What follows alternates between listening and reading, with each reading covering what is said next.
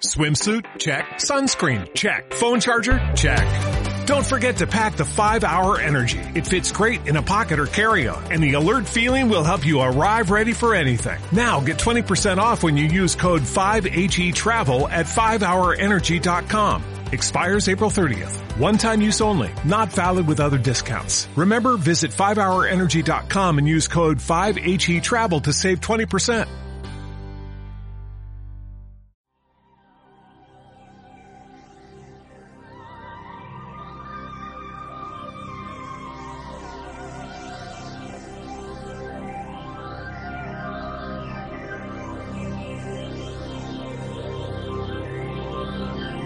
Es el momento de caminar entre el misterio y la imaginación.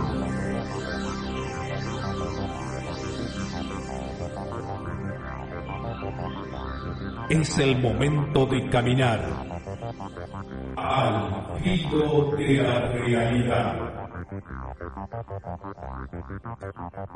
Conduce Gustavo Fernández. Junto a Quique Marzo y Emanuel Yudice.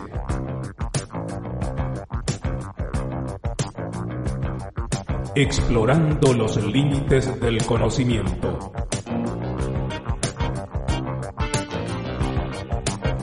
Locución José Ruiz Díaz.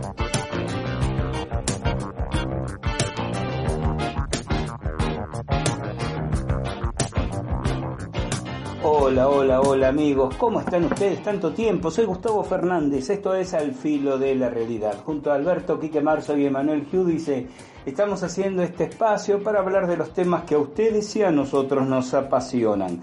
OVNIs, fenómenos parapsicológicos, criptozoología, conspiraciones, civilizaciones desaparecidas, misterios enigmas del ser humano y el universo que lo rodea agradeciendo y compartiendo con ustedes, porque sin ustedes allí, nosotros aquí, ¿para qué? ¿Verdad?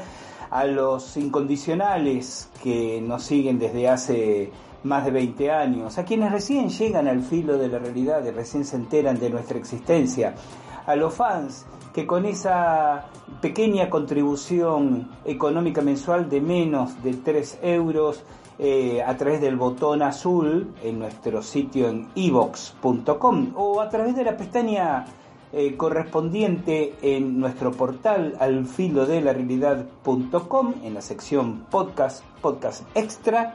Eh, colaboran y así también acompañan la realización de actividades, de investigaciones de campo, de aspectos técnicos de todo este conglomerado de recursos que llamamos al filo de la realidad. A las emisoras que retransmiten esta edición, OVNI Argentina, Radio OVNI Argentina, de Pablo Mastote en la provincia de Corrientes, aquí en Argentina, por supuesto en nuestro país, Edenex, de Alberto Guzmán, y la Radio de la Historia y el Misterio, ambos en España, Radio Vox, de Orlando Rodríguez en Texas.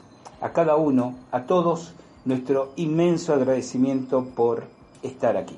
Y hoy, mm, en que retomamos, después de un par largo de semanas que no hemos compartido, ustedes saben que estaba de viaje con actividades en México, porque con México tiene que ver el tema del podcast de hoy, bajo este título, Cuicuilco y la arqueología maldita.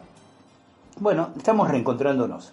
Eh, para compartir nuevas reflexiones, nuevos abordajes, nuevas miradas, datos que quizás ustedes desconocían, algún que otra observación con pretensiones de descubrimiento. Esto es entonces al filo de la realidad. Y quizás nada mejor que comenzar eh, el encuentro de hoy con este con la lectura de estas líneas del, del inefable, del inmortal Jorge Luis Borges. Las ruinas del santuario del dios del fuego fueron destruidas por el fuego. En un alba sin pájaros, el mago vio cernirse contra los muros el incendio concéntrico. Por un instante pensó refugiarse en las aguas, pero luego comprendió que la muerte venía a coronar su vejez y a absolverlo de sus trabajos. Caminó contra los jirones de fuego, estos no mordieron su carne, estos lo acariciaron y lo inundaron sin calor y sin combustión. Con alivio, con humillación, con terror, comprendió que él también era una apariencia, que otro estaba soñándolo. Este párrafo pertenece al relato, al cuento, no a la novela, porque no escribió novelas, sí algunos cuentos quizás extensos, titulado Las ruinas circulares.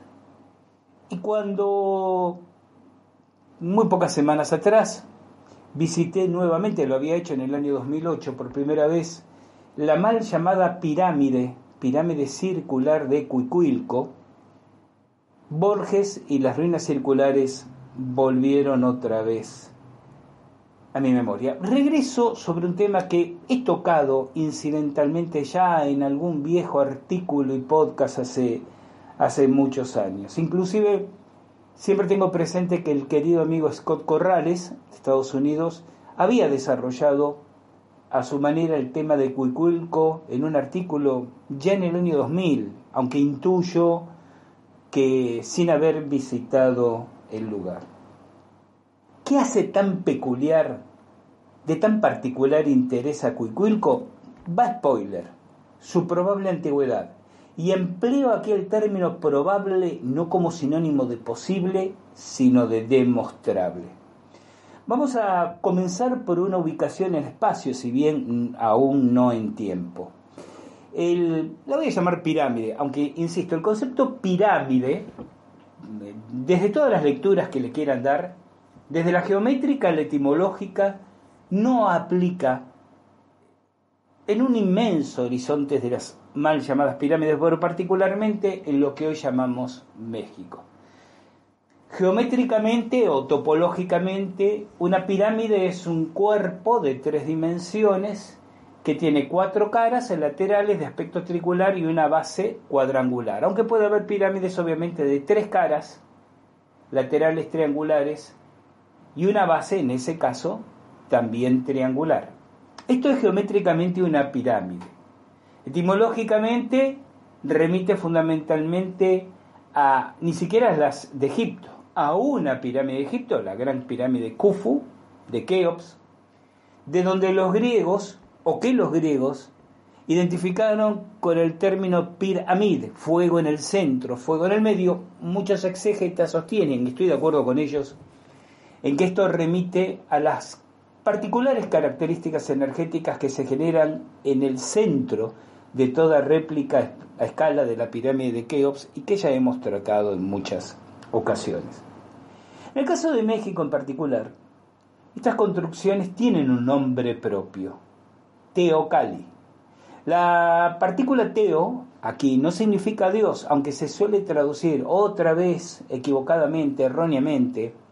Yo creo que perversamente, en el sentido de desviado exprofeso de lo correcto a través de 500 años, se traduce como Dios. Pero en realidad proviene de una expresión idioma náhuatl, la expresión teot, que significa esencia o semilla cósmica. Ya tratamos este tema varias veces en el filo de la realidad. Cuando yo decía esto que debe entenderse que estos pueblos no tenían múltiples dioses, sino siendo monoteístas, recuerden, salvo, bueno, grupos culturales que quizás sí optaron por un monoteísmo, pero estoy hablando del horizonte generalizado mexica y particularmente del horizonte tolteca, sin que esto vuelva a ser, como ya le hemos dedicado en otras ocasiones, un podcast sobre esta particular filosofía, la toltequidad o la toltecayot, ¿no? como habría que pronunciarlo correctamente. El punto es que este, este horizonte cultural que dominaba la lengua náhuatl y era dominado por la lengua náhuatl, entendía que había un solo Dios en el universo. Recuerda, le daban un nombre, Ipalnemohuane, que significa aquello por lo que existimos. Una entidad universal increada e manifestada, que al manifestarse lo hacía a través de un desdoblamiento de dos polaridades, para lo cual tenían un término, home-teot. Home es la partícula 2, teot, semilla cósmica, dos semillas cósmicas, que expresa la idea de un dinamismo masculino-femenino bipolar. Y de este home-teot devienen emanaciones, cual sefiras cabalísticos del árbol de la vida, que insisto, son manifestaciones en la naturaleza y en la humanidad de estos principios divinos. Este es como el cuerpo resumido, sintético del pensamiento tolteca. Entonces, Teot no significa Dios, sino emanación de la divinidad. Y Kali, en náhuatl, casa, casa de la emanación, casa de la semilla cósmica, Teo Kali. ¿Mm? Eh, el término, por supuesto, es náhuatl y aplica al horizonte mexica tolteca, no hacia el maya, ni tampoco a de otros grupos culturales, no por, por poco populares menos importantes, como por ejemplo los zapotecas. Por poner un ejemplo particular, de lo que hoy es el estado de Oaxaca y otras tierras eh, colindantes con el Océano Pacífico. Pero volvamos a Cuicuilco. Se encuentra en el distrito conocido como El Pedregal, al sur de la Ciudad de México, área de edificios universitarios y oficinas, muy próximo al pie del Ajusco, el volcán que se columpia sobre la ciudad y una de cuyas bocas, que puede ser casi, cuando uno llega al pie del mismo, visto como un volcán independiente, pero es apenas una boca secundario de ese monstruo gigantesco que es el Ajusco, se conoce con el nombre del Chicle, que significa chicle, ombligo, en idioma náhuatl. El chicle ha hecho erupción en el pasado y su lava ha cubierto la zona, dándole precisamente y por ese motivo el nombre de Pedregal. Yo tuve oportunidad de ascender al chicle, es una caminata un poco forzada, uno tiene que cuidarse más de que los guardias forestales no lo vean y estén preguntando qué está haciendo uno ahí, que, que por la exigencia del acceso. Uno puede llegar casi en, automóvil al pie del chicle ascender por un terreno muy eh, rico en vegetación, eh, en arboleda, aproximadamente unos 100 metros de altura lineal, por supuesto es mucho más caminando buscando las anfructuosidades del terreno inclinado que permita llegar al cráter y encontrarse frente al cráter, unos 50 metros de diámetro, inclusive desde ese lugar se ve más allá abajo Ciudad de, México. Hasta 1922, el basamento circular, ¿no? porque como dije, el término pirámide es arquitectónica, históricamente inapropiado, estaba cubierto de tierra y vegetación y no se le había asignado una importancia significativa, creyéndosele una colina natural. En ese año comenzaron excavaciones de arqueólogos mexicanos, que fue cuando descubrieron su naturaleza artificial. Visto desde Avenida Insurgentes, a un par de centenares de metros, la Avenida Insurgentes es una avenida que cruza Ciudad de México de norte a sur como una columna vertebral. Este basamento circular no parece muy llamativo, se levanta sobre el, propio nivel visual, unos 7 u 8 metros, la altura de un edificio de dos o tres pisos. Se observan algunas construcciones colindantes y ya las primeras excavaciones permitieron observar que en su interior y adyacencias hay un complejo sistema de túneles y cámaras, cubiertos justamente por la lava del chicle.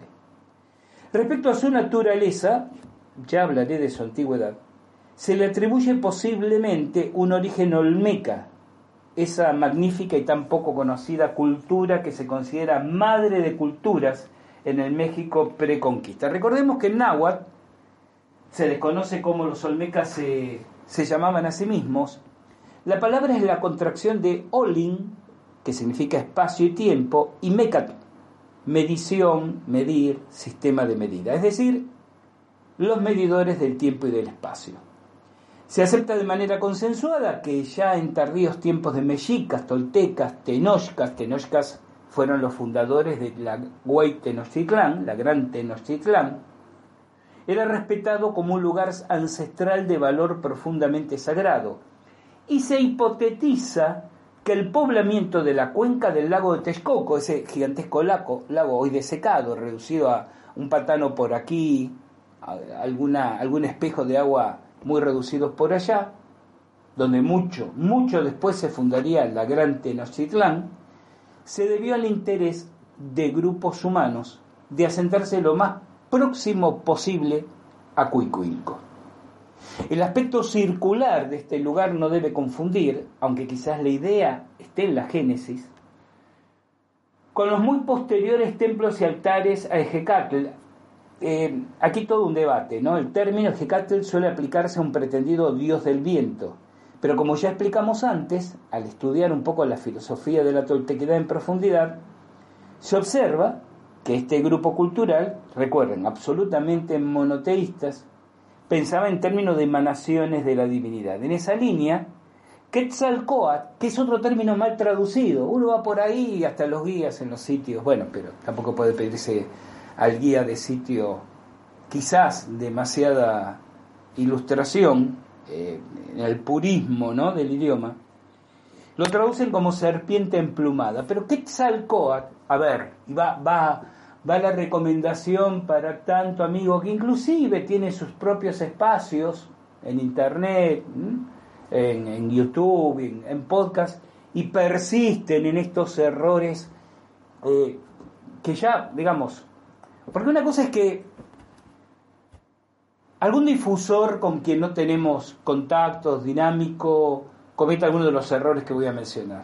Pero cuando de pronto hasta amigos que ya nos han escuchado argumentar y citar referencias sobre el particular persisten los mismos errores, yo pienso que se debe a que hay una cierta desconexión vivencial con esos lugares de sabiduría, ¿no? Sigue habiendo una mirada eurocentrista de esa historia. Me refiero a seguir usando el término azteca, término que ya hemos explicado, hasta el hartazgo, no solo no, no existía en tiempos mexicas, sino que cuando comenzó a usarse se usaba de una manera agraviante, descalificatoria.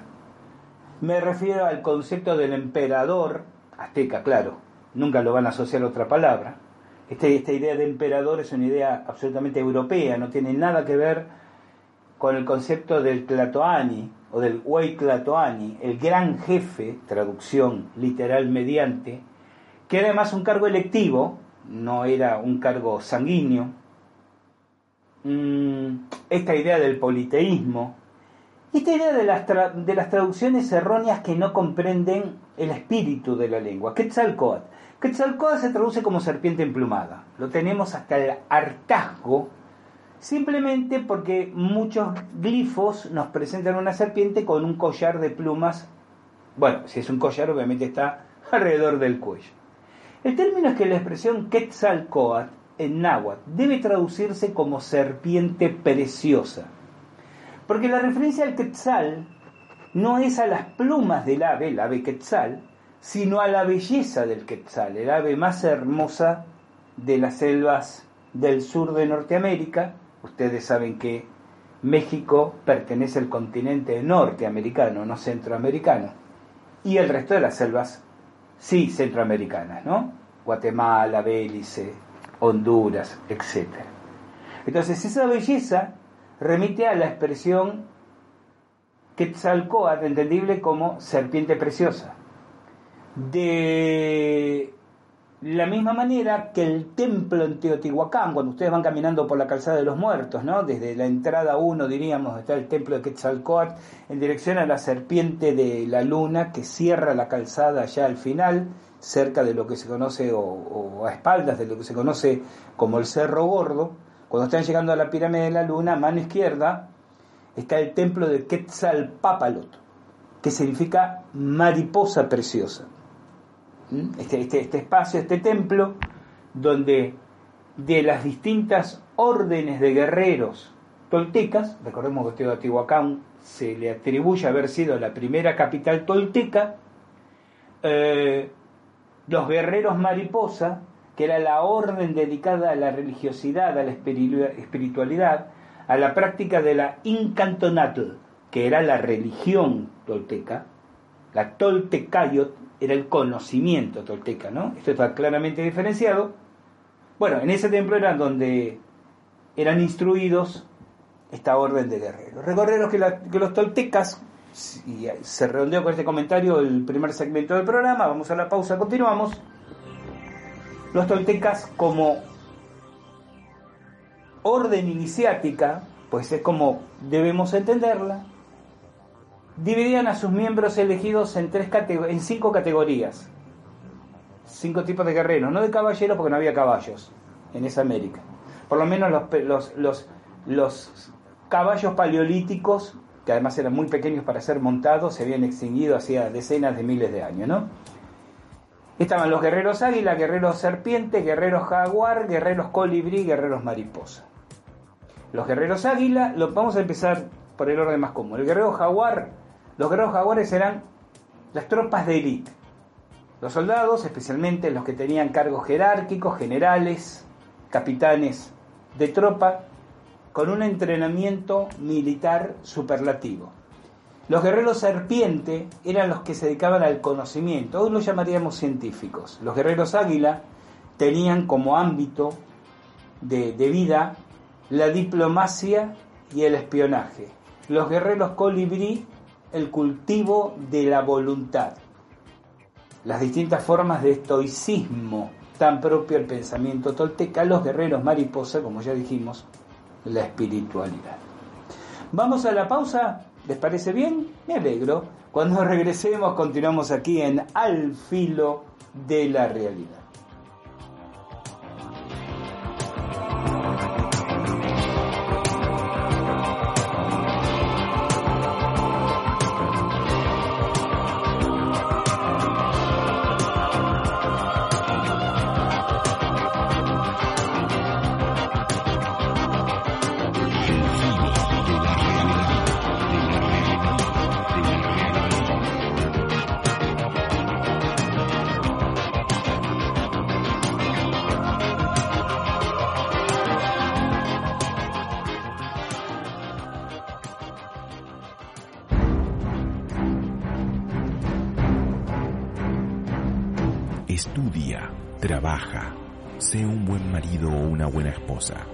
Lleva a tus hijos a la escuela. Sé un buen padre. Y por sobre todas las cosas, no cuestiones nada. Conspiraciones. La verdad está entre nosotros, pero estratégicamente oculta. Conspiraciones. ¿Quiénes son los titiriteros que manejan los hilos de nuestro entramado social? Conspiraciones en Al filo de la realidad.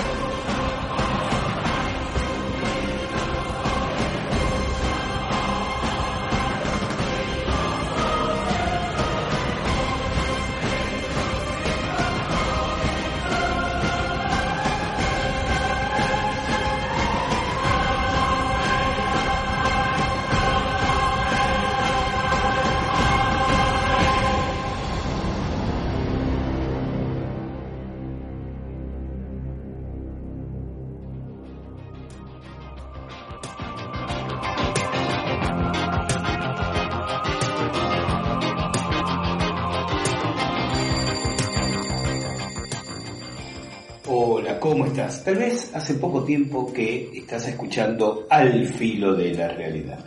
Si es así, te comento que somos un grupo muy pequeño de personas que hacemos esta y otras actividades vinculadas con la difusión de los temas que a vos y a nosotros nos interesan, ovnis, civilizaciones desaparecidas, criptozoología, conspiraciones, fenómenos parapsicológicos.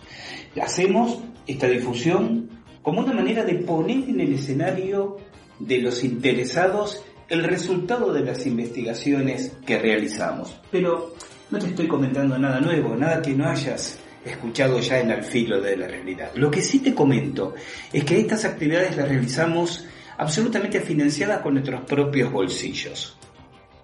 Y si sos uno de los incondicionales, de aquellos que nos vienen escuchando desde hace años, No hay nada nuevo que tenga para decirte porque ya nos conoces. Entonces, a unos y a otros, estoy aquí para pedirles que nos den una mano, para que nos acerquen su colaboración libre, voluntaria. Vas a encontrar por ahí un botón, una tecla de color azul que dice apoyar.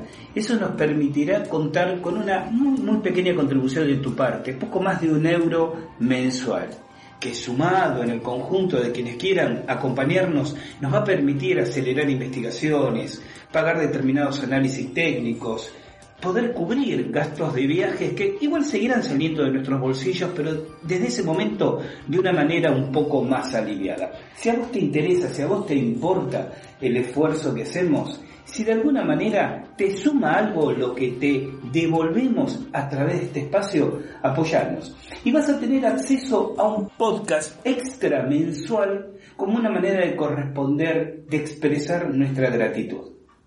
Gracias por estar ahí. La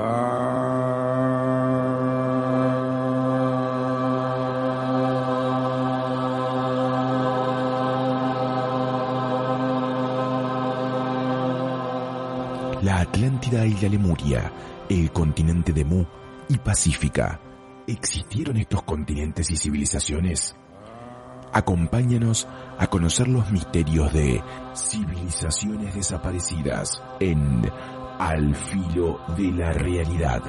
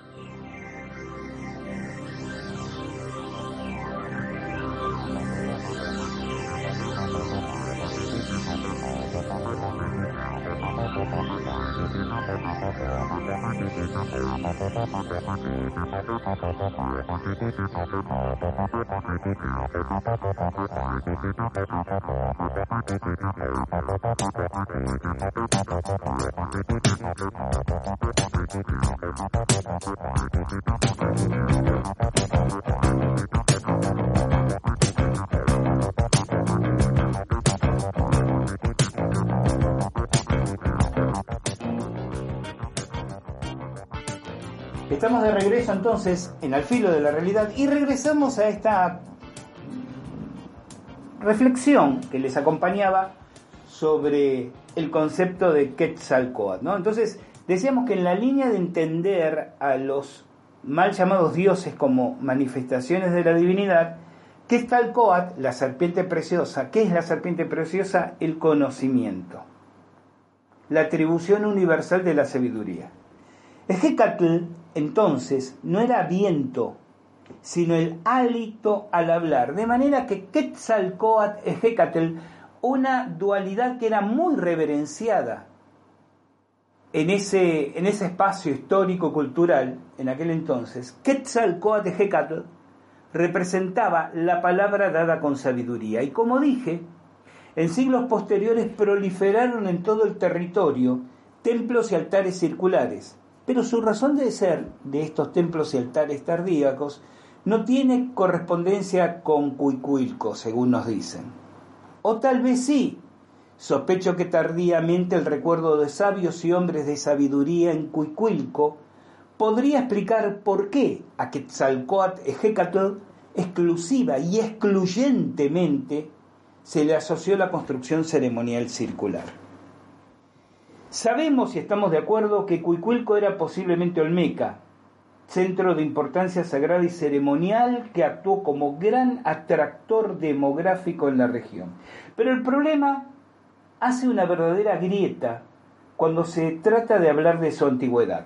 ¿Por qué?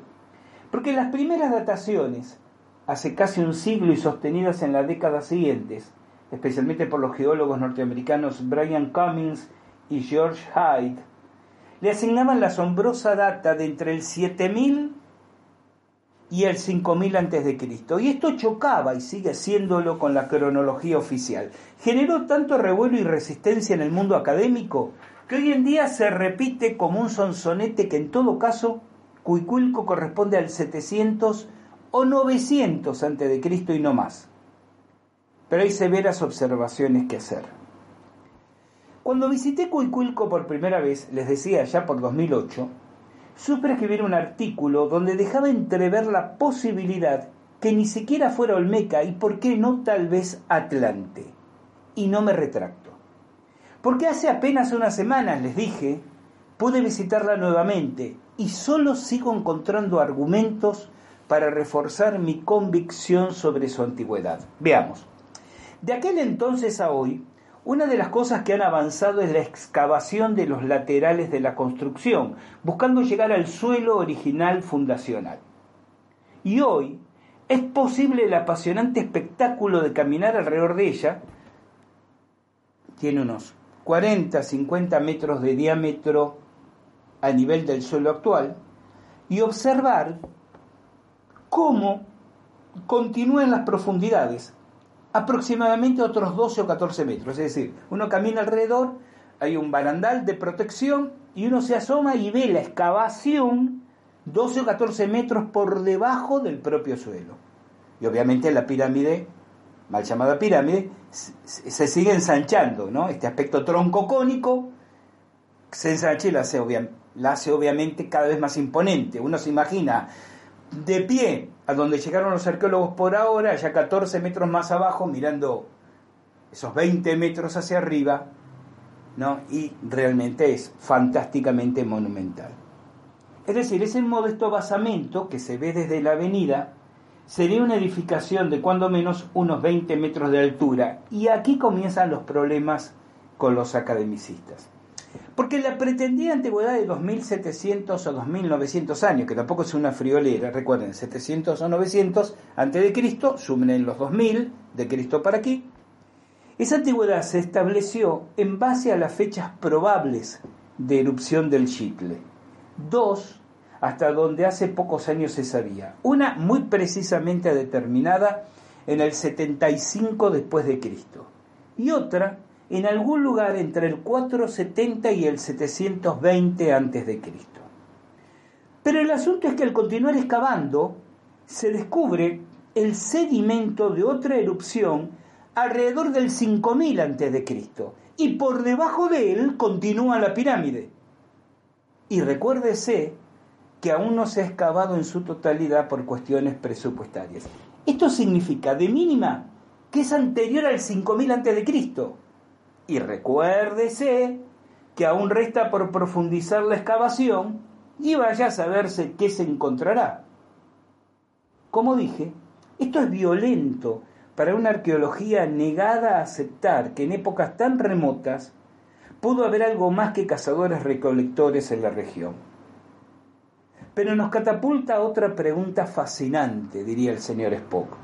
Esa antigüedad, y no digamos si sigue acentuándose en ulteriores excavaciones, nos aproxima al Dryas reciente, el evento catastrófico que provocó un casi apocalíptico final de la especie humana a finales del Pleistoceno y comienzos del Holoceno, esto es aproximadamente 11.000 años antes de Cristo concordantemente con la sugerida desaparición de la Atlántida, de forma que la teoría que Cuicuilco puede ser una tardía evolución de una colonia atlante en el exilio o sobreviviente de esa catástrofe adquiere otra dimensión. A este enigma habría que sumarle la especulación sobre cuántas construcciones contemporáneas a Cuicuilco puede haber sepultadas en el Pedregal aún y que posiblemente nunca se recuperarán porque el avance edilicio de la ciudad hace imposible esa recuperación.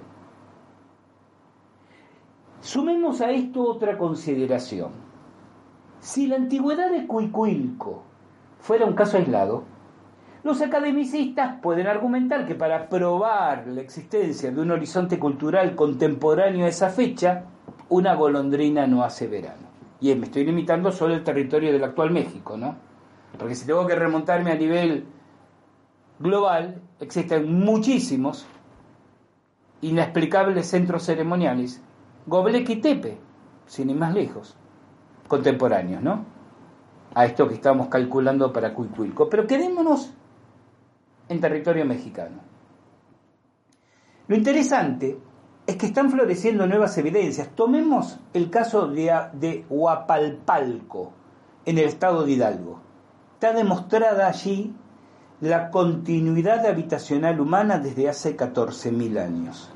El Teocali de Huapalpalco, otra vez mal llamado pirámide, que se atribuía al siglo VII a.C., cada vez está quedando más en evidencia que es reconstrucción tardía de un centro ceremonial en el lugar muy, muy anterior.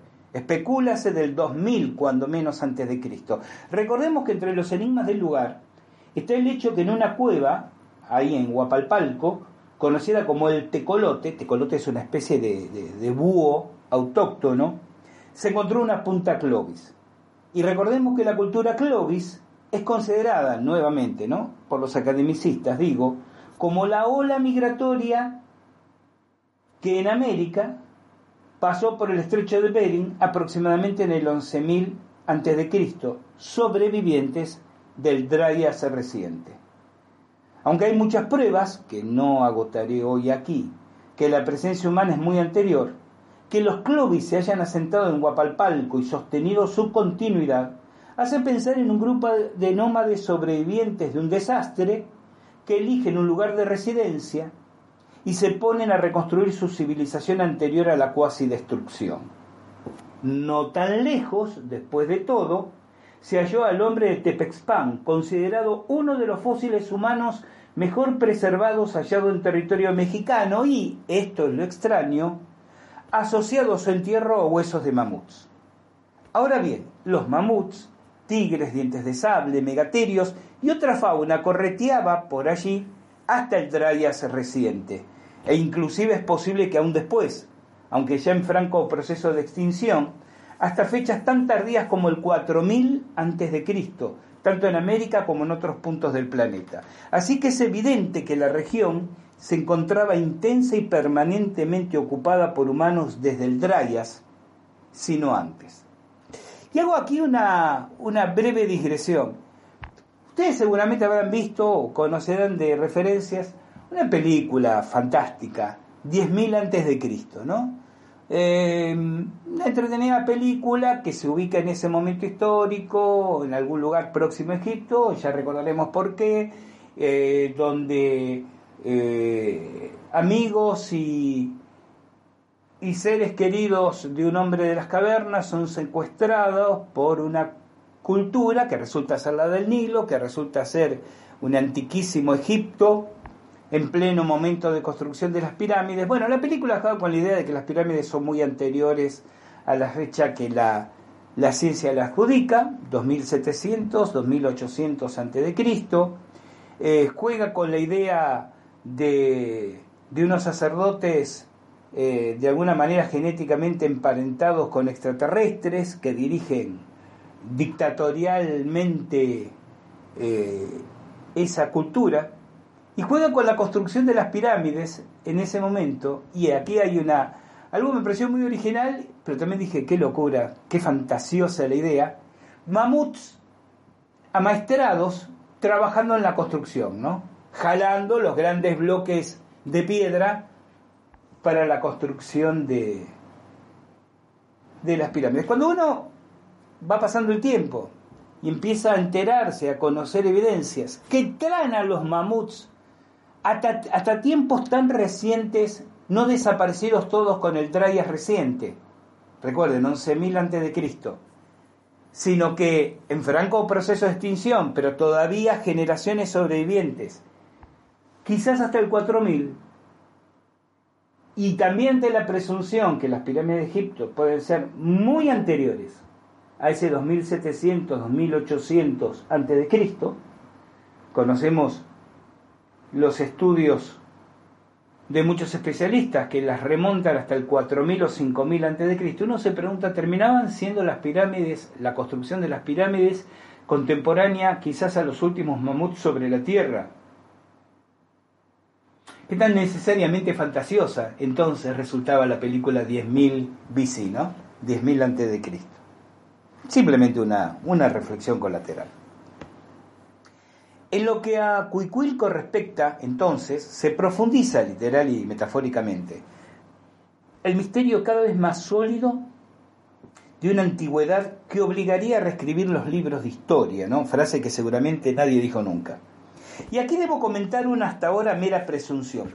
Creo que se nos está vedando de manera cada vez más extemporánea el acceso a posibles y complicados descubrimientos geológicos. Me ha pasado en este viaje. Cuando esta ola de maravillas gana conocimiento público, me refiero a más evidencia de antigüedades, por sobre la cronología oficial, o como en el caso del templo de Quetzalcóatl en Teotihuacán, el descubrimiento de su túnel y cámara bajo el templo con restos de Mickey Mercurio.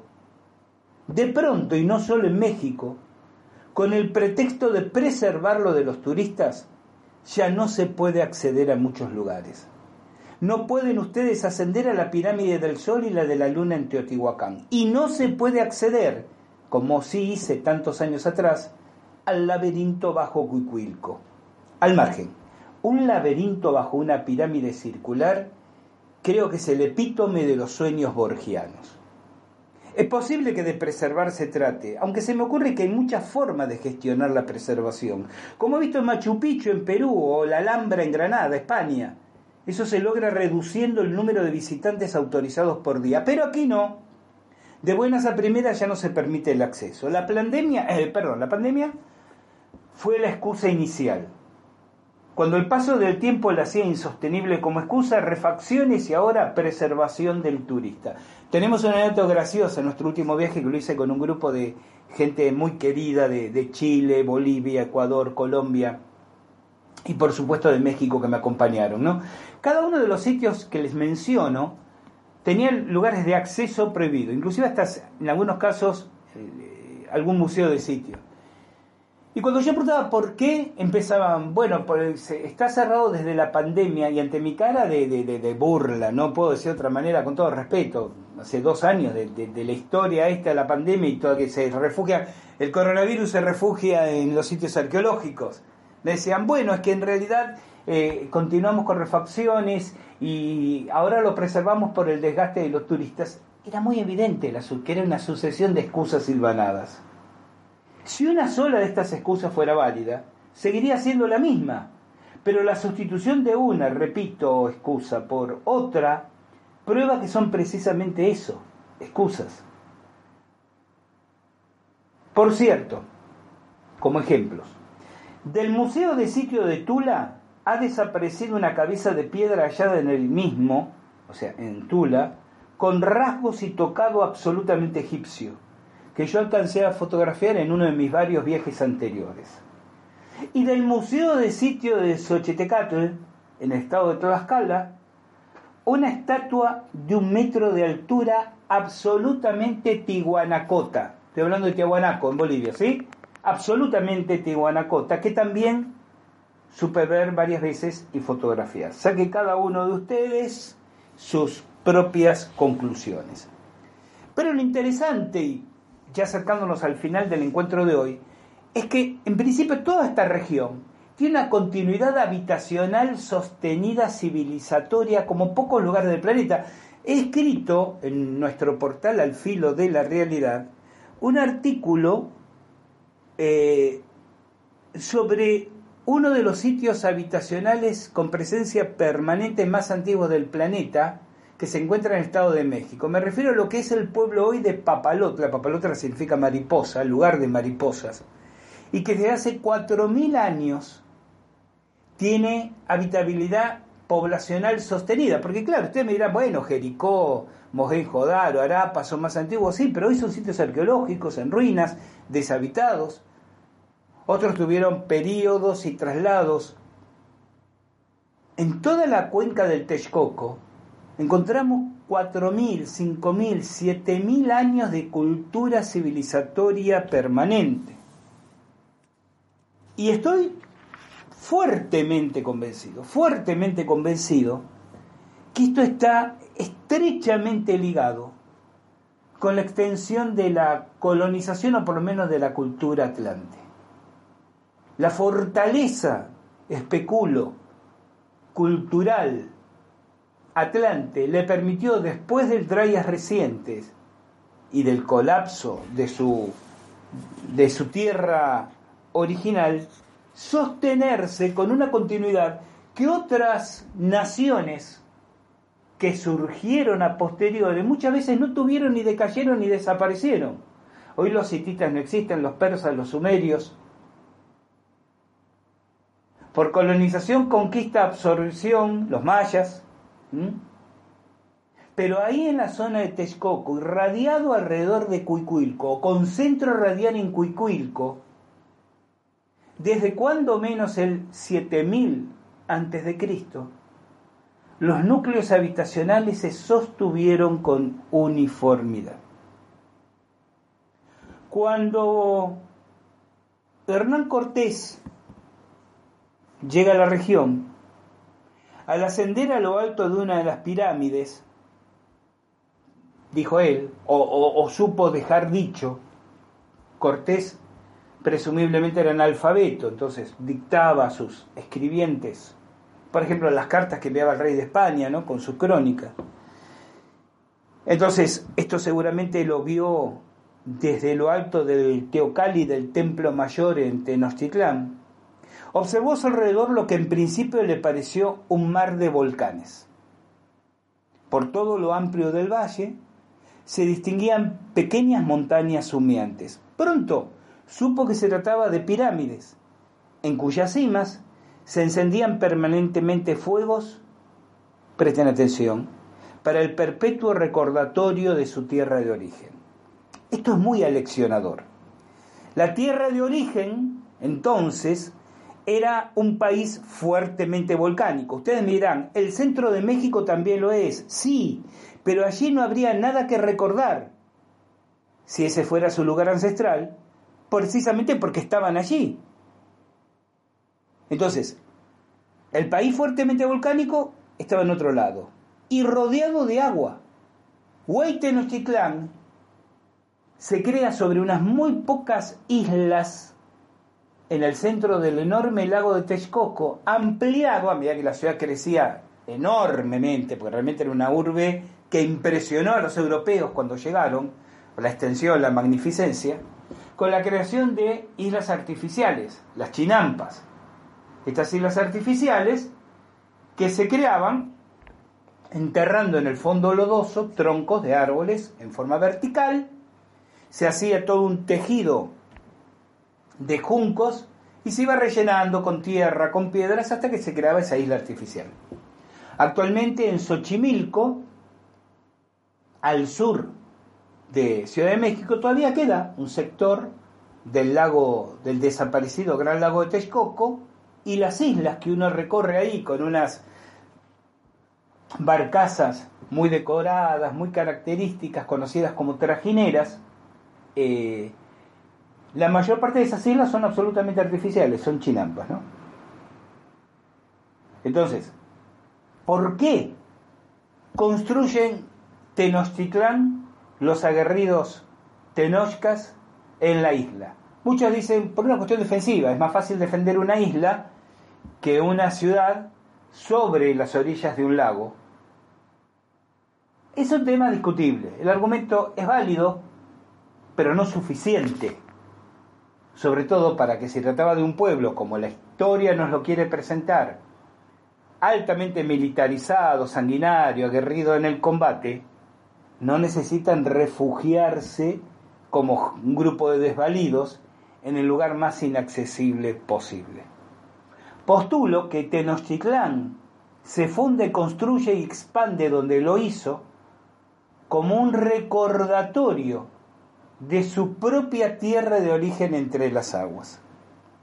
Además, los muros de Teotihuacán, de Xochicalco y de otros sitios están cubiertos de alegorías marinas. Al pie de las imágenes de Quetzalcoatl se hacían masivas ofrendas de caracolas traídas desde las costas del Atlántico del Pacífico. Y se buscaba crear cursos de agua que rodearan a las pirámides. Esto se veía, se sigue viendo claramente en Cuicuilco. Y no como sistema de irrigación. O en todo caso, además de sistema de irrigación. Y creo que era para indicar claramente que su país de origen, montañoso y lleno de volcanes, estaba rodeado de agua. Porque era la Atlántida. Cuicuilco entonces nos presenta dos maravillosos interrogantes. El de su antigüedad real, la antigüedad atribuida. Ustedes van a Wikipedia, bueno, ya supongo que si ustedes son de reflexionar con atención lo que leen, le darán a la wiki el valor relativo que merece, ¿no? Pese a que muchos, por la simplicidad de hacer un copy-paste escolar, prefieren cerrar los ojos y suponer que la wiki es tiene la autoridad que alguna vez tuvo la enciclopedia británica, para los que somos de la, de la vieja escuela. Pero este meme cultural instalado, no, es falso que Cuicuilco sea tan antiguo, en realidad tiene apenas 2.900 años. Es porque la convulsión, con las décadas se van perdiendo temas que a medida que mueren, sin más lejos, a medida que mueren sus protagonistas o testigos temporales, hay cosas que se van perdiendo.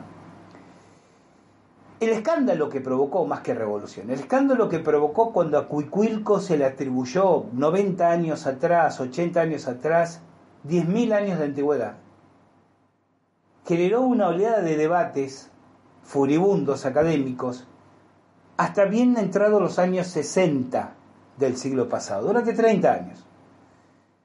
Entonces, como una manera de presionar a los estudiosos, esto, esto es así. Ningún arqueólogo obtiene recursos, avales, apoyo económico, si su discurso, su tesis, no es aceptada políticamente de manera uniforme por sus pares. ¿Cuántos arqueólogos han encontrado que les ha sido vedado el acceso a sitios arqueológicos solo por sus puntos de vista, si me permiten, más radicalizados. No hablemos ya de no obtener apoyo económico, respuesta de editoriales, cargos académicos.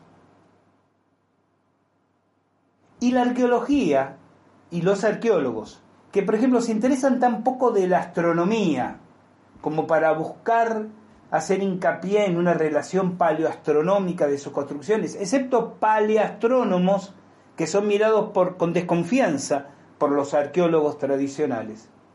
Para citar solo una muestra de la falta de interdisciplinaridad que hay entre estas, entre estas ciencias. Tienen como abroquelado un castillo que habla de una historia sin catástrofe, una historia de la humanidad, ¿no? Sin catástrofe, sin cambios repentinos, sin enigmas sin resolver, sin grandes misterios sin contestar, sin civilizaciones anteriores a lo que el hilo del devenir histórico que ellos entienden lógico parece estar mostrando. La Atlántida, la antigüedad inusitada de Cuicuilco son revulsivas y por lo tanto deben ser acalladas. Se niega la Atlántida, se miente sobre la realidad cronológica de Cuicuilco. Lugar apasionante y fácilmente accesible para quien llega a México, en plena Ciudad de México. Muchos quieren llegar a México para encontrar sus misterios en las montañas, en las selvas, que los hay sin duda, pero ahí en en el infierno del tránsito del sur de la Ciudad de México está presente la arqueología maldita del Teocali de Cuicuilco.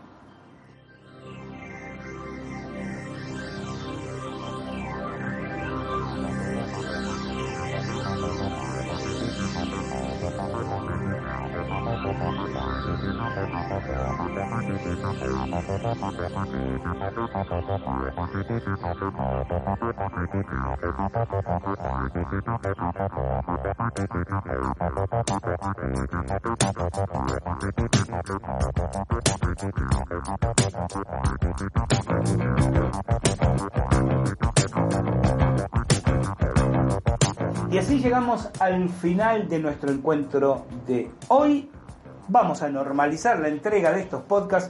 Tengo mucho material en carpeta para ir compartiendo con ustedes. Prometo que en las próximas semanas retomo responder los comentarios de oyentes otra vez por las redes. Yo respondo muchos comentarios de oyentes, no únicamente en nuestro sitio en Evox. Ustedes saben que este podcast lo están escuchando en Evox, lo están escuchando en Spotify también, claro que sí. El sitio de Evox nos habilita la posibilidad de responder comentarios de oyentes. Este, aunque muchos han tomado la costumbre de escribirme por Facebook, por Twitter, por Instagram, eh, saben que les respondo siempre. Pero los comentarios de Evox a veces van con delay, ¿no? Y otra vez me preguntaban por redes, Gustavo, pero yo he hecho varios comentarios en Evox y no me has respondido. Paciencia, por favor. Tengo muchísimas cosas entre manos, muchas actividades y cuando me siento en la computadora, que son cuando no viajo muchas horas por día, mucho que hacer, mucho que responder, WhatsApp de mis alumnos, de consultantes, entonces lamentablemente tengo que repartirme en la medida de esos tiempos. Haré mi mejor esfuerzo en las próximas semanas de intensificar las respuestas a los comentarios de Evox, porque realmente no me convence regresar al viejo sistema, ¿no? De tomar aquí las preguntas o comentarios del último podcast, responder esa y cuando aparece alguien escribiéndome porque escuchó recién un podcast de hace cinco años, que quede excluido porque no es lo segmentado y parcializado que estoy respondiendo a través de este programa. Cultivemos la paciencia entre, entre todos, solo cosas buenas pueden salir de eso. Gracias, gente, por haberme acompañado hasta aquí. El reencuentro fraternal será en apenas unos pocos días cuando la presentación les recuerde que estamos transitando aquí al filo de la realidad. Soy Gustavo Fernández, los voy a estar esperando. Cuídense mucho, no anden en cosas raras y recuerden que de la puerta de calle hacia afuera hay una vida que está esperando y merece la pena ser vivida. Chau, hasta nuestro próximo encuentro.